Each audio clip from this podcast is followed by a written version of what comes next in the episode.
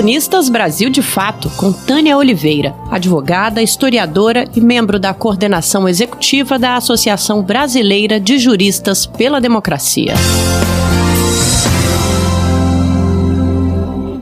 Racismo estrutural e cretinismo jurídico. O Brasil tem protagonizado acontecimentos na última década, já tratados em inúmeros estudos e artigos em diversos espaços da sociedade, dentro e fora do país, em que a democracia foi posta em questão, parcial ou inteiramente. Em paralelo, as análises sobre a ampliação objetiva das funções dos órgãos do sistema de justiça, com aumento e consolidação do controle jurisdicional sobre a sociedade em geral e sobre os demais poderes no particular, também apontam, além do ativismo judicial, uma evidência da participação dos membros das instituições da área do direito no espaço público da política.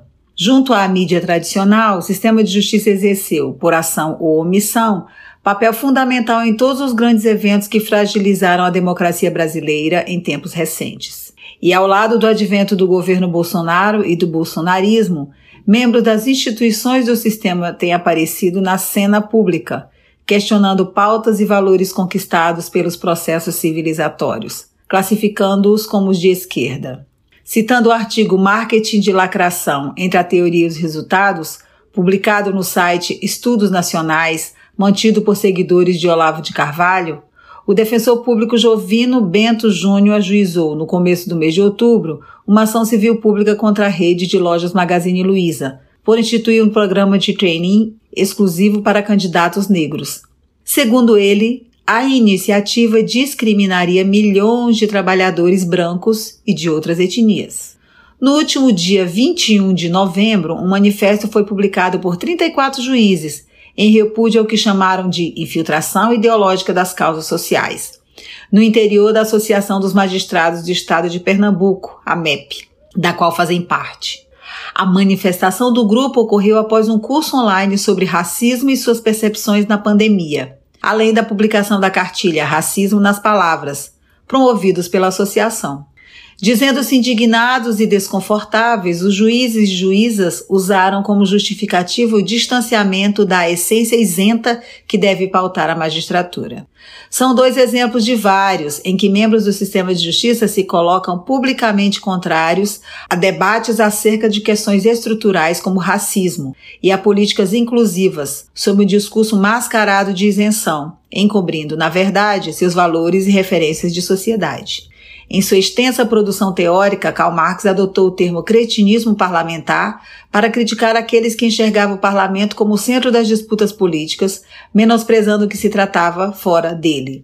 O mesmo comportamento se observa em relação a diversos atores do sistema de justiça, para quem o mundo pode ser observado a partir de uma ótica em que eles estejam no centro, como a medida de todas as coisas. O direito é visto apenas em sua acepção instrumental, para ser aplicado no que convém nada que contrarie os interesses de uma classe econômica dominante e predominantemente branca, masculina e heteronormativa.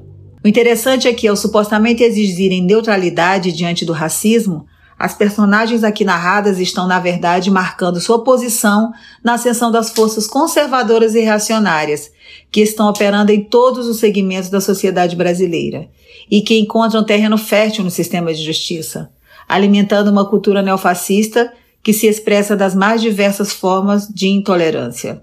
O racismo estrutural é o conceito que posiciona a discriminação, inerente à ordem social e às dinâmicas que consagram privilégios raciais e os mecanismos que os legitimam. Reduzi-la a uma pauta ideológica não é ignorância ou estupidez, é opção de cretinos, que possuem a clareza que contribuem para a manutenção de um sistema que exclui sistematicamente por motivos raciais. A intolerância dentro do Poder Judiciário não é um fenômeno conjuntural. Historicamente hermético a qualquer participação, possui uma estrutura de padrão hierárquico com marcas indeléveis de autoritarismo em seu comportamento. A insurgência de grupos no interior das corporações do sistema de justiça não diz nada sobre a pauta em si mesma.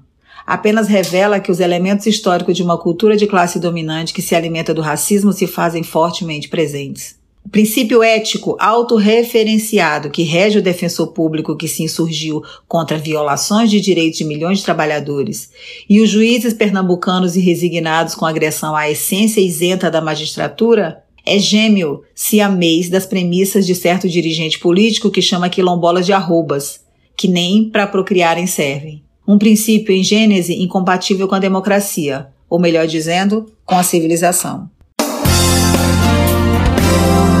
Você ouviu a advogada e historiadora Tânia Oliveira, da coordenação executiva da Associação Brasileira de Juristas pela Democracia.